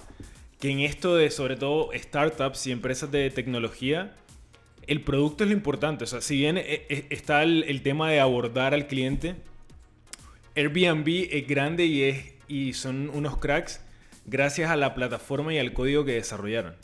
Facebook es lo que es gracias al código y a la plataforma que desarrollaron. Uber es lo que es gracias al código y plataforma que desarrollaron. Porque al final tú puedes decir, ¿sabes qué? Eh, vamos a hacer el, el, no sé, niñeras. Como que las niñeras vayan, como tenemos un staff de niñeras y que vayan a cuidar a los bebés. Eso al final el modelo de negocio es muy sencillo. Al final cobras una comisión, eh, entregas un proveedor y listo. El desafío es cómo haces que eso, a nivel de código, te mantenga una claro. operación y que puedas manejar hoy 10, mañana 500, después 1000, después 2000. Y ahí es donde realmente se invierte, ahí es donde está la plata. Entonces, después de esa intro, lo que yo eh, diría es que lo que nos permite tener esa cantidad de eventos y, y que tengamos retención y cada vez más captación y crecimiento es el producto. Es que lo que digamos Mm. que la persona no vaya a otra que venga acá de crear evento y simplemente lo cree y funcione y venda. Mientras que en el otro tienes que encontrarte con un Ejecutivo, por lo menos. con un formulario. Lo, te- lo digital lo que tienes es te encuentras con un formulario, deja tus contactos y yo te llamo. Y después te creo la cuenta por detrás. Entonces, obviamente, el- la fricción que le estás generando para que eso sea escalable, el contacto. Yo, hay clientes, hay clientes no. La mayoría de los clientes en Welcome no los vemos. De repente me parece que hay un Mm. evento de. No, hay un campeonato de pull dance. Eso es como. ¿En qué momento? ¿Te pareció? Sí. Así como- Eh, lucha libre. Bueno, Eh, aquí, aquí cosas Diego, así. de hecho aquí hay, hay, hay un evento de tributación para médicos y odontólogos. Súper específico. Sí. súper específico. No, es que, es que cualquier persona puede, y me parece súper bien. Oye, yo te quería llevar a otro, a otro plano, José. Claro. Te quería llevar a un Pero, plano. pero ahí cerrándolo, te diría que el- lo que nos permite, aparte de, de tener un equipo maravilloso y, y una operación eh, sólida, es que somos un equipo orientado a productos. O sea, las conversaciones que tenemos en, en- en la empresa y en la oficina es cómo solucionar entendiendo la necesidad del cliente, pero cómo solucionarlo a través de código y no hacerlo como, ah, no, yo lo contacto, WhatsApp y tal. Sí, eso te sirve para iterar. O sea, que sea digital. La solución es que sea digital y que sea, que sea código, o sea, que sea tuyo, Sí. porque al final lo que tú lo que tú agregas valor y lo que tú creas como empresa en esta época digital, uno es la operación y el servicio, pero realmente el- lo que sostiene todo es la robustez del código. A ver, ya, a ver, espérate, detengámonos aquí un poquito, porque esto es, no es... Está interesante, es esto nuevo, no, esto es esto, no, nuevo. esto no es trivial. Amigos startups, eh, no sé cómo... Todos los amigos emprendedores, pónganle ojo a esto, lo que está diciendo aquí José, porque es muy relevante. Porque nos dice, mira, tú puedes hacer el negocio de dos modos. Puedes prestar el mismo servicio de dos modos. Porque eso es lo que se está entendiendo, digamos. O eso es lo que entiendo yo. Puedes hacerlo uno a la del panadero. En la, en la tradicional, digamos. Ah, papel y lápiz. Porque a la larga podía hacerlo. De hecho, los, muchos bancos, mucha de su operación, hoy día que la hacen, uno la hace desde el computador, qué sé yo, créanme, al otro lado, el hay una- office. al otro lado hay un tipo recibiendo esa información y haciéndolo manual. Claro. No es un...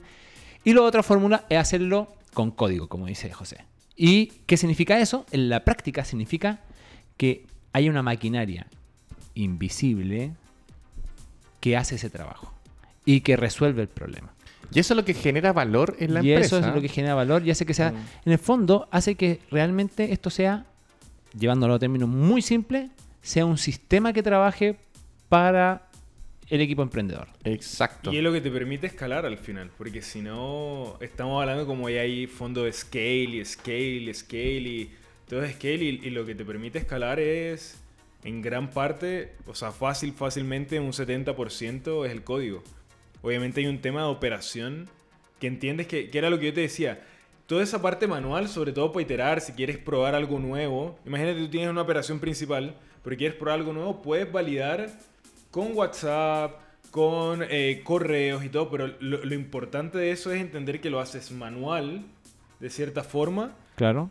pero después de que ya entiendes cada paso, listo, vamos a hacerlo código. Es como, esto yo no lo quiero hacer más. Eso es full innovación al final. Es que yo, Ahí yo- está el yo- centro. yo quiero tener una conversación sobre eso, porque nosotros muchas veces hemos, pens- hemos dicho, y lo hemos conversado con varios emprendedores, José, donde finalmente la venta, creemos nosotros, y yo estoy seguro y creo en eso, la venta y el probar está siempre primero incluso del producto.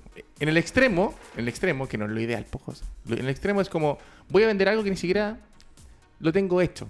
Lo tengo en mi cabeza, en un PowerPoint, en un Canvas, Sí. lo tengo idea. Y lo salgo a vender, ¿cierto?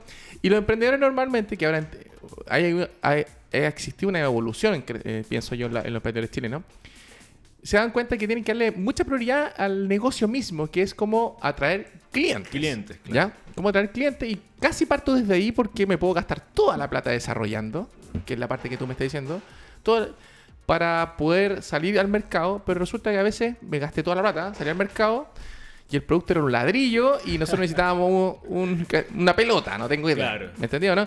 Entonces, lo que te quiero llevar a esto es como, si bien tú lo que me dices, oye, aquí lo importante y para que la empresa tenga valor, y estoy totalmente de acuerdo contigo, porque al final, ¿cuánto- ¿cómo valorizamos Huelco? Ya, digo, ¿cómo valorizo Huelco? El Jo- José con su emprende... Sí, es importante los fundadores, obviamente, pero si yo fuera un inversionista, finalmente, ¿qué, qué- cuál es el... ¿A dónde, está la plata? ¿A dónde están los activos? Y el activo Claro. está en la máquina, po. Claro. Y los clientes. Y los clientes, claro, los Es, clientes... es como al final es el, el activo real es el código. El código. Y lo otro es parte de cómo haces la operación, que lo traspasas, que eso es puro PDF, handbooks, así se hace el proceso. Y, y clientes que no es lo mismo pasar una empresa con, con una cartera interesante que por lo menos, ma- más, que el, el- el tipo de cliente, es saber que, que garantizas en, en- en lo que... Que está en funcionando, Que me, claro. que me garanticen que por lo menos hay una caja o que hay unos ingresos al año que se mantienen, como los, los Mm. clientes fijos. Oye, pero llevemos esto un paso más adelante. A Pero ver, espérate, pero espérate, pero espérate, yo voy a Espera discutir algo. pregunta, sí. Pero que quiero discutir algo con eso. Bueno, eh, eh, y dado eso, que en el fondo Claro. estamos, estamos- yo estoy hablando como lo comercial y, Y lo del producto. y el producto. Comercial y producto. ¿Cómo? Yo sé que hay que balancear todo y la respuesta Sí. probablemente, José, es como equilibrar todo, tenéis que primero. Pero en el fondo hay que hacer una, yo quiero hacer una jugada, en el fondo. Es Ok. como, yo parto y ¿qué me tengo que preocupar más entonces, José? ¿De armar bien el producto o de salir a buscar clientes con mi idea de producto en mi cabeza? Entonces, piensa en el emprendedor inicial. po. Ok, claro. Es que en esa parte de emprendedor inicial eh, partiría de la base en que las dos son igual de importantes. Ok. Las dos son igual de importantes. El producto y, y las ventas. Y ahí ya llevaría la aclaración. Creo que acá, en Chile y en Latinoamérica, el producto para el emprendedor es menos importante, hablando de forma masiva. La mayoría de los emprendedores no valoran el producto, entiéndase como código, que era lo que estábamos hablando ahora, en empresas digitales. Solamente estoy hablando de empresas Sí, sí, sí. digitales, código. Creo que no se, no se le da el valor y la importancia que tiene, sino que eh, piensan más en la experiencia y otras cosas, mientras que el producto es, lo que tú decías, es el activo que realmente eh, va a hacer que tu empresa tenga valor. Las ventas al final es el por lo que emprendemos. O sea, necesitas eh, tener ingresos para validar que uno, la gente está dispuesta a pagar por lo que haces y que vale la pena lo que estás haciendo para tu vida. Eh, partiendo de que las dos son iguales de importantes y partiría de que por favor Chile y Latinoamérica se enfoquen en el producto, diría que el emprendedor tiene que analizar bien cuál de las, en cuál de las dos tienes más leverage, en cuál de las dos tienes más apalancamiento. Si tienes más apalancamiento en y facilidad para vender más rápido y construir algo después, o si tienes más facilidad para avanzar rápido en un producto, crear algo mínimo viable y con eso comenzarlo a vender. Entonces creo que desde el partida del emprendedor inicial es como decidir realmente por mis redes la plata que voy a pedir, por mi conocimiento, por cuál me la juego. Por vender algo que no está completamente hecho, pero que tengo la capacidad de venderlo y construirlo en el camino, o de construir parcialmente algo porque entiendo cómo construir algo que después va a evolucionar y que además eso me va a facilitar vender. Ok. Eh, es- eso es como yo lo encararía.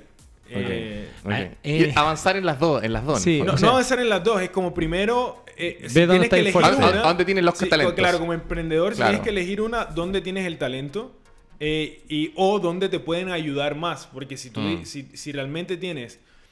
Y, y en temas de producto, ¿por qué te lo digo como en tema de, de dónde tienes la capacidad? Porque si tú eres un, un, un chico que está eh, con, en, en la universidad, hagamos ese escenario, que está eh, trabajando, est- está estudiando sistemas. No sé cómo se llama acá en...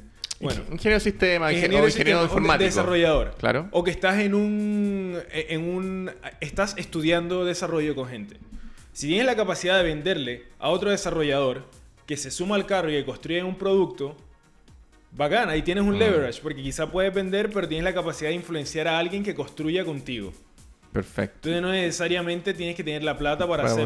hacerlo. Exacto. entiendes? Ah. O por el otro es, ¿sabes qué? Mejor voy, vendo algo, genial, pido plata y la plata que pido es, o que levanto, es para construir una parte del producto. Eso es cuando ya estás pensando en producto. O si no, simplemente estás pensando en, armo esto básico, comienzo a vender, Google Docs, Gmail, WhatsApp. Ahora al final puedes hacer un producto a- a- en base a 3.000 plataformas. El Así tema es es. que después eso en plata te va a comenzar a generar costos porque comienzas a comprar SaaS es como software, software y añades este software aquí, este software acá y haces tu producto a nivel de un Frankenstein de diferentes productos y comienzas a tener más costos que simplemente Sí. tener a alguien a construirlo.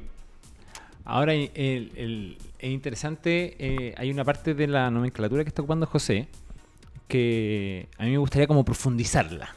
Porque en el fondo nos dice, no habla del producto y cuando me habla del producto, yo desde mi, desde mi visión no digitalizada, ¿me entiendes? Yo entiendo, lo entiendo más como el activo, como lo hablaban. Claro, ¿Ah? claro. Porque yo no veo el código como el producto. Estoy, Ah. estoy pensando como consumidor. Claro. ¿Ah? Porque en realidad, sí, cl- claro, puedo entender la complejidad y todo, toda la magia que puede hacer. Y digo magia porque es tan enredado que uno lo ve como mágico, digamos. Pero al final de cuentas, lo que yo veo como producto es la capacidad de poder cobrar y que me lleguen.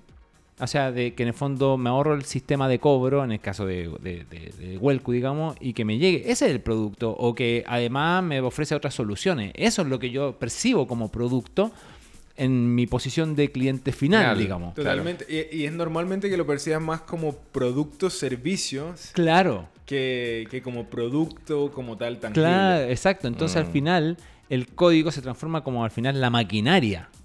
¿Ah? ¿Cuán- ¿Cuánto, cuánta, ahí está, está lo que estamos invirtiendo y que mucho tiene de intelectual, porque al final es, es puro recurso intelectual, Totalmente, básicamente. totalmente. Básicamente eso, Eh, digamos. Es eso.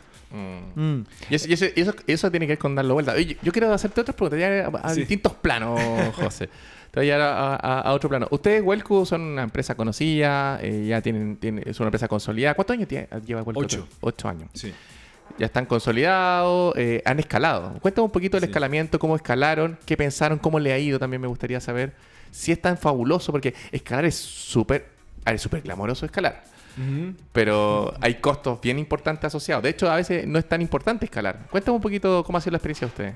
Claro, escalar es, es una palabra muy.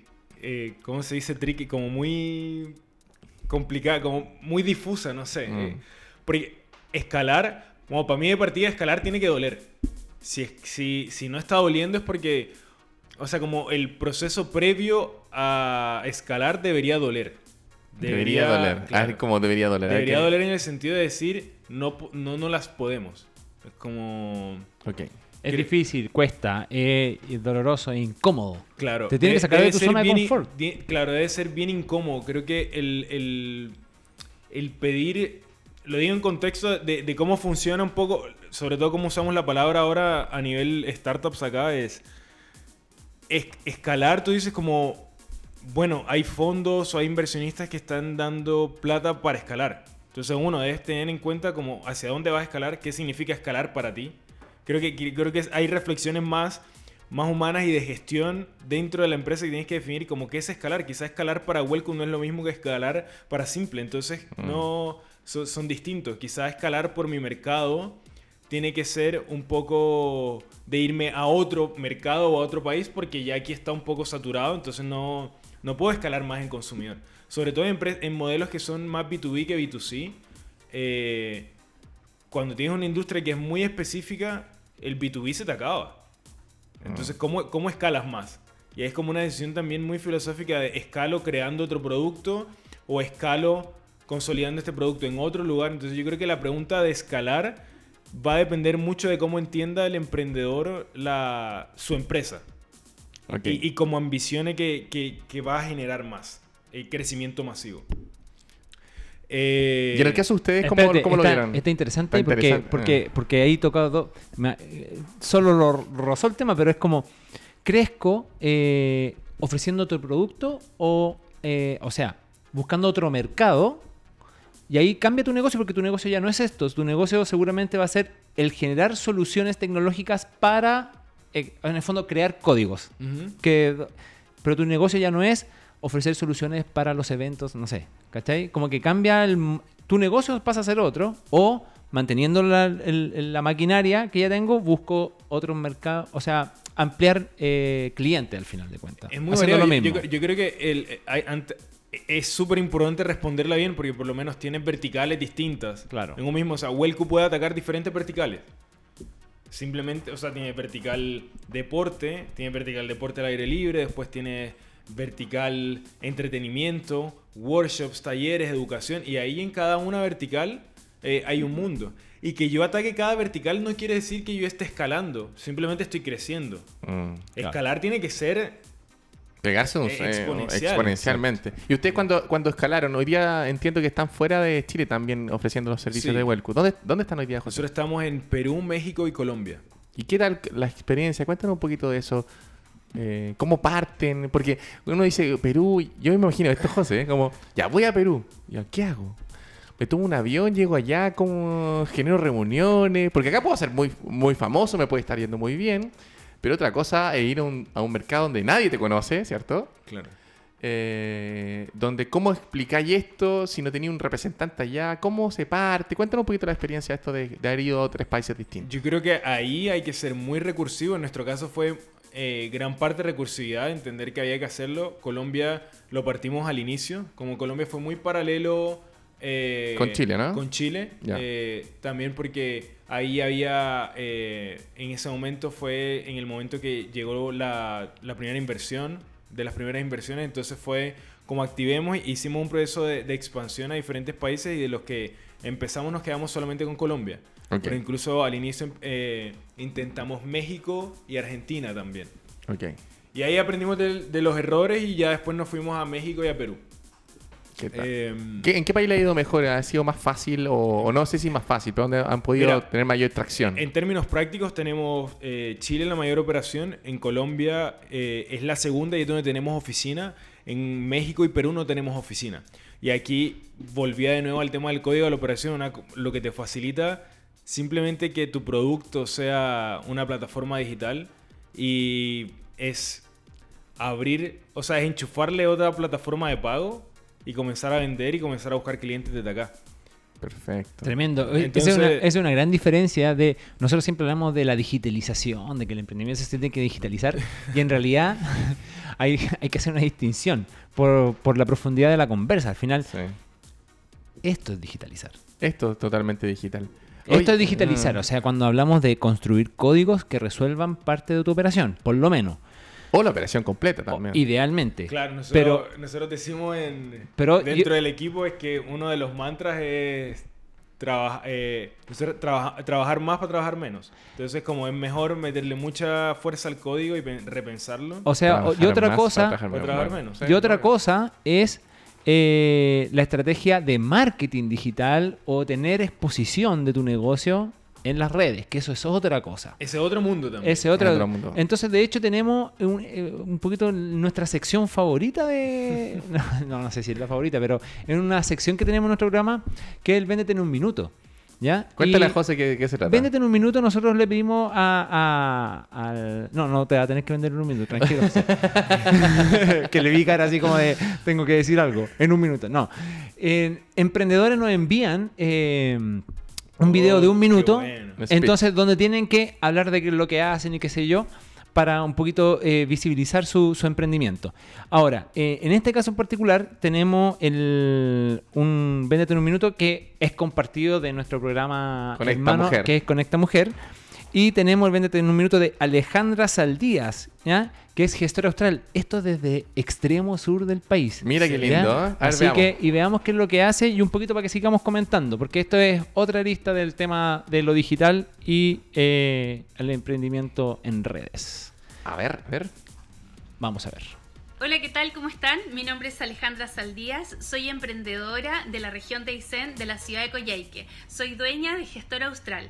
Gestora Austral es una empresa que nace bajo una necesidad que había en la región. Nosotros prestamos asesorías comunicacionales y también realizamos talleres a emprendedores de diferentes áreas. Las ideas es que a través de nuestros conocimientos nosotros les enseñemos el uso de las diferentes plataformas digitales para que cada uno de ellos pongan en valor cada uno de sus productos o servicios y puedan llegar un poco más lejos de, las, de los límites regionales, sino que también puedan llegar a nivel nacional y, por qué no decirlo, a nivel internacional.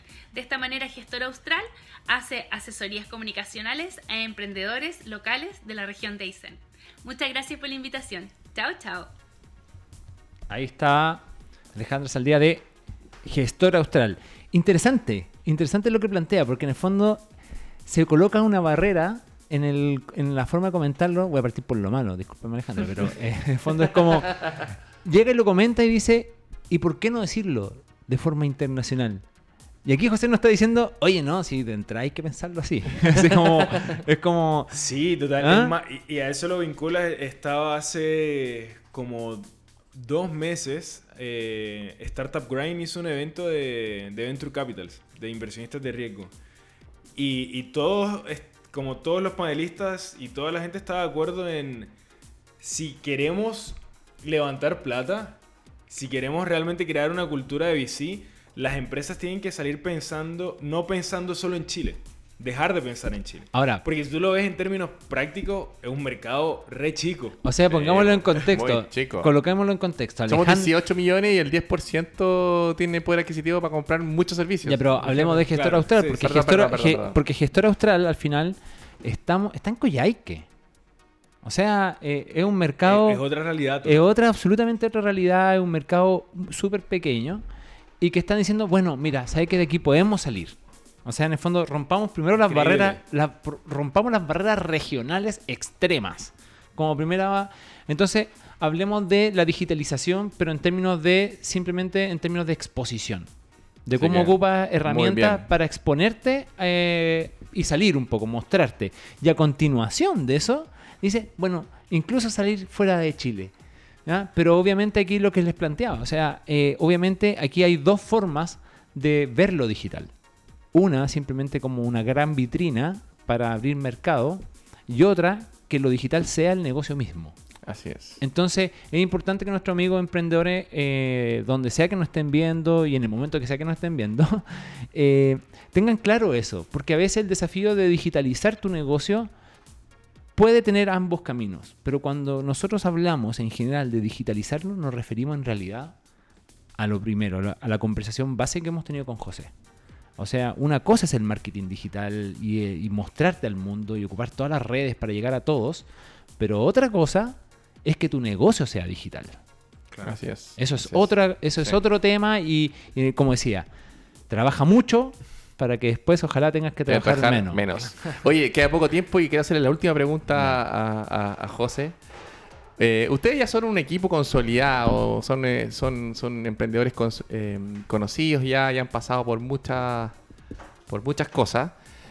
Pero me da la impresión que Welcu es una empresa, pero Hay más, o hay sea, más, hay más. ¿Qué tienen pensado eh, meterse en algún otro rubro, algún ha- hacer algún otro tipo de empresa? ¿En qué está hoy día el equipo o, lo- o- o parte de ellos en, en esto? Mira, ahora Welcu está y está para mucho más, ¿sí me entiendes? Entonces, ahora en términos de equipo, eh, creciendo, evolucionando también, ustedes estaban conversando al inicio sobre gestionar, sobre la experiencia.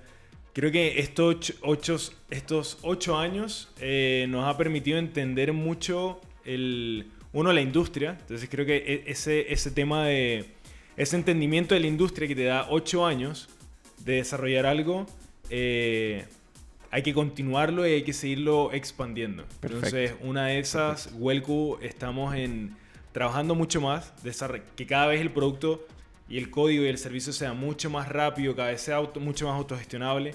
Hacia donde vamos es que la mayoría de las cosas sean autogestionables. La mayoría de las cosas es que realmente cada persona eh, pueda. Nosotros tenemos una línea corporativa, por ejemplo, entonces que cada eh, que credenciales. ICARE trabaja con nosotros, por ejemplo. Todos los eventos de ICARE eh, se hace la acreditación a través de Welcu.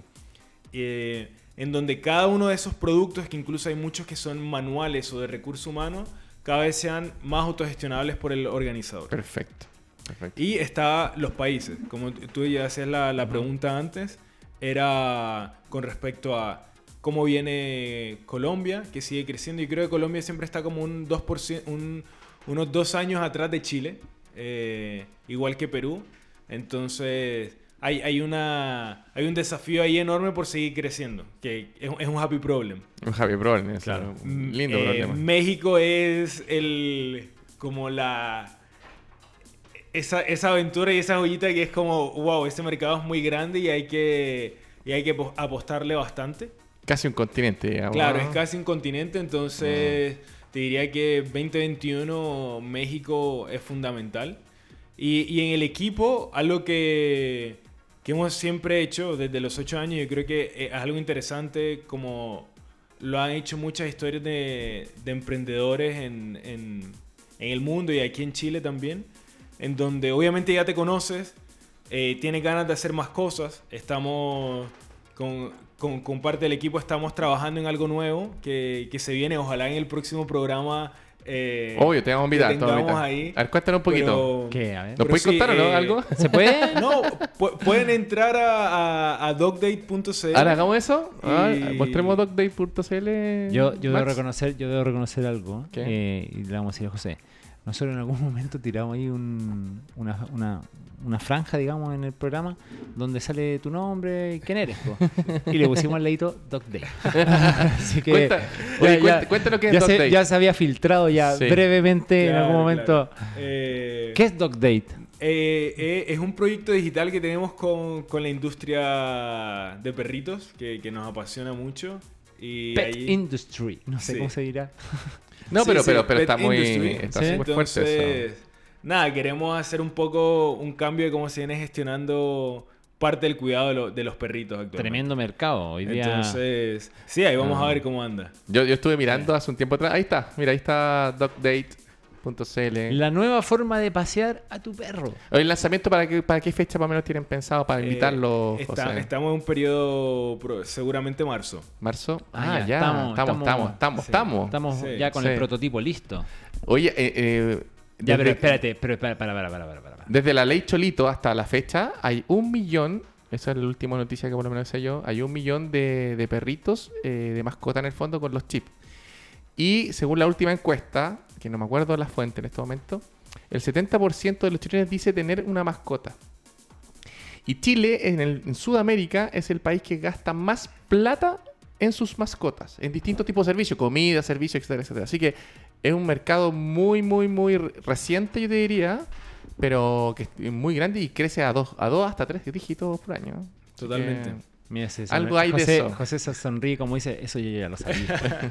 no me estás diciendo No, nada, nada. nuevo. No me estás diciendo nada nuevo. Oye, no, pero aquí, aquí hay una mezcla. Aquí hay una mezcla así, yo no sé, supongo al tiro. Porque hay que sacar a pasear el perro y el perro no se va a sacar a pasear solo. Así Claro. que aquí hay como que hay una red, hay armar redes, va por ahí, ¿o no? Sí, sí, va por ahí. Sí, obvio, obvio, Va por obvio. ahí. Es como, ¿ah? es como el Uber de paseo de perro, así se me ocurre al tiro, así como... Sí, ¿ah? sí. Mira. Oye, cuando, ¿Ah? cuando- bueno, Puede- entonces, Puede ser. Ah, que no va a ser una sorpresa, vamos a ver. oye, José, te invitamos para abrir, no sé, ahí avísanos tú cuando quieras Yo, venir yo pa- creo que, que abril podría ser interesante. Interesante ¿Sí? como para hablar Sí. un poquito de... 10.000, Ya perfecto. Hay que hablar, invitamos- hay, hay- hay- hay mucho de qué hablar al final. Sí, Oye, hablar, José, mucho. sí, bueno, tocamos varios temas. eh, te agradezco, José, te agradecemos que no- nos haya acompañado hoy día No, en el a programa. ustedes por la invitación. Una conversación muy, muy reflexiva sobre algunos puntos y hay que hacer unas distinciones, ¿ah? que, que fue importante. Yo creo que ahí se marcan varios, varios hitos dentro de la conversa que, que son relevantes a la hora de, de enfrentar nuestro emprendimiento. Así que te agradezco, José, por, por tu por la generosidad con la que nos has brindado toda la información. Sí, gracias, José. Pero te invito a quedarte un, un minuto. Te fíjate que José no era chileno, sí. ¿cierto? Sí, po, sí. No, ¿Ah? po.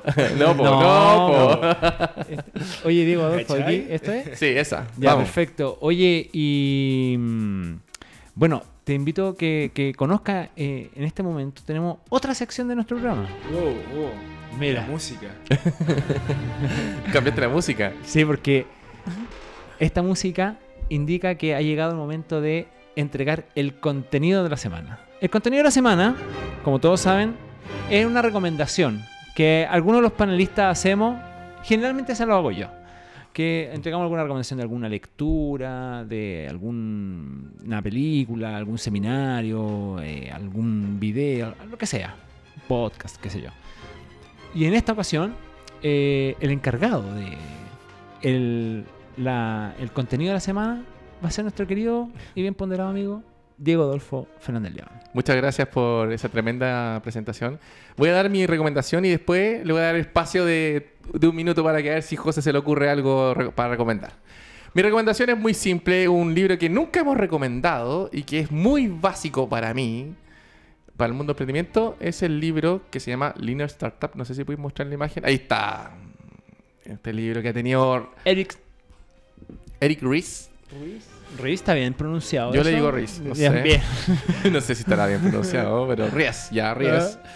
Eh, bueno, ahí aparece en inglés, pero está en español, también está para bajarlo. Es un libro que ya lleva sus buenos años eh, y se hizo muy famoso en el mundo de los primeros emprendedores norteamericanos eh, porque es la historia de, de Eric buscando otras soluciones para eh, mejorar la productividad y maxi- maximizar los recursos operacionales del negocio que tenía él. Y él copia un modelo de Toyota, de Toyota, como lo estaba haciendo un, un japonés. Bueno, no les voy a contar más del libro.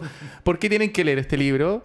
Principalmente porque este es el libro que, que fue inicialmente eh, muy, muy hablado y se hizo muy famoso porque ellos fueron los iniciales en mostrar un modelo de, de- de negocio operacional y de venta también se transforma eh, distinto, donde ellos dicen, oye, ¿sabéis qué?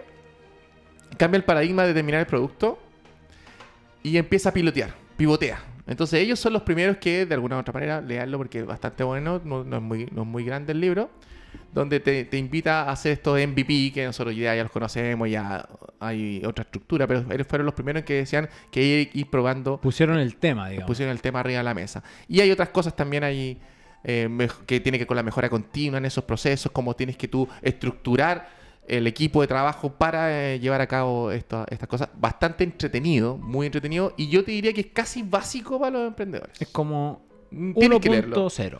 Claro, está el Padre Rico, Padre Pobre, que es como cuando todavía no Sí. sabes si quieres emprender. Claro. Yo creo que esto es de los primeros que hay que leer cuando emprendes. Mira, Te doy el pase, José, para ver qué queréis recomendar. si nos quiere recomendar algo. Hay uno que, que es brutal, es increíble, que es The Hard Things About the Hard Things. Apa- Las cosas difíciles sobre las cosas difíciles. Mira. Sobre las cosas difíciles. claro. Sobre las cosas difíciles. Que es de Ben Horowitz, que es inversionista, un- uno de los VCs más importantes en, en San en Silicon Valley. Y el libro te habla en la práctica de lo que es comer mierda y crear un producto. Y, y de las cosas que hay que, que pensar. Y esto que hablábamos, de escalar, de el equipo, de cuando... No lo de- leí, de- así que lo voy a leer, ¿eh? No, es, eh, es muy, muy bueno. Yo, yo no lo leí, yo lo escuché. Mira, se También esa es una recomendación. Es una recomendación. Au- El Audible, audio- Audible funciona maravilloso. El, el audiolibro es una- un tremendo recurso. Sí, entonces es un muy buen libro que yo creo que el nombre lo dice todo. No, no debería escribí, ex- explicar mucho, pero te habla de conversaciones de- difíciles, de, despe- de despidos. Yo creo que lo que hablábamos, como, como ustedes decían al inicio, que el que emprende seguramente nunca antes ha liderado equipos. Claro. Eh, Ahí está. The Hard Thing Ahí está. About Hard Thing. Entonces, Tremendo. cuando escuchas de alguien de lo que fue un despido, hay- solamente voy a hacer un spoiler Dale. de una diferencia de cuando él estaba, tenía que hacer un, un despido masivo de fácilmente 200 personas y un emprendedor eh, con más experiencia, de mentor, del board le dijo, eh, cuando anuncien el despido, porque iban a hacer el anuncio y no lo iba a hacer, era una empresa muy grande, tú debes estar con los que se quedan. Tú Ah. tienes que estar con los que se quedan. ¿A ¿Cómo se comunica? Porque claro, en un despido realmente tienes un efecto colateral Exacto. en donde el que se va, que él tienes que preparar un equipo que realmente le dé las condiciones fáciles de decirle cómo se va todo el tema administrativo, que sea una experiencia muy amigable y que sea muy humana, por un lado, porque estamos hablando de un eh, despido masivo que es necesario, no es porque le hiciste mal. Y por otro lado es cómo darle control, estabilidad y tranquilidad a los que se quedan. Claro, fortalecer esa relación con los que se quedan. Exacto. Entonces tiene, tiene dos vías. Entonces son detalles como ese que te Oye, dicen como, oh, oh, wow, Claro, wow, está bueno, está es- bueno, es muy está bueno. bueno. Sí. Oye, muchas gracias, José, nuevamente. Tremenda recomendación que nos da. Diego Adolfo, muchas gracias por la suya. Gracias a ti, Aníbal. Gracias. Max Prieto, por todo el apaño del día de hoy. Muchas gracias a Radio Touch por facilitarnos y construir este espacio para que podamos llegar a todos ustedes. Síganos en nuestras redes sociales, ya lo saben, Conectagram CL, Conectagram, Conectagram Chile, en YouTube, en Facebook, síganos también, Instagram, todo. Podcast, en, ra- los podcasts en de Spotify, en ra- Spotify. busquen Radio Touch en Spotify y ahí podrán encontrar este programón por Todos son programones. pod- Son son, todos, no, son todos, son- son cada programa programas. es el mejor programa, así corta. así que muchas gracias, amigo. Sigan emprendiendo. No Eso es. decaigan. Insistir y persistir. Chao, Adiós. chao, chao, chao. Chao.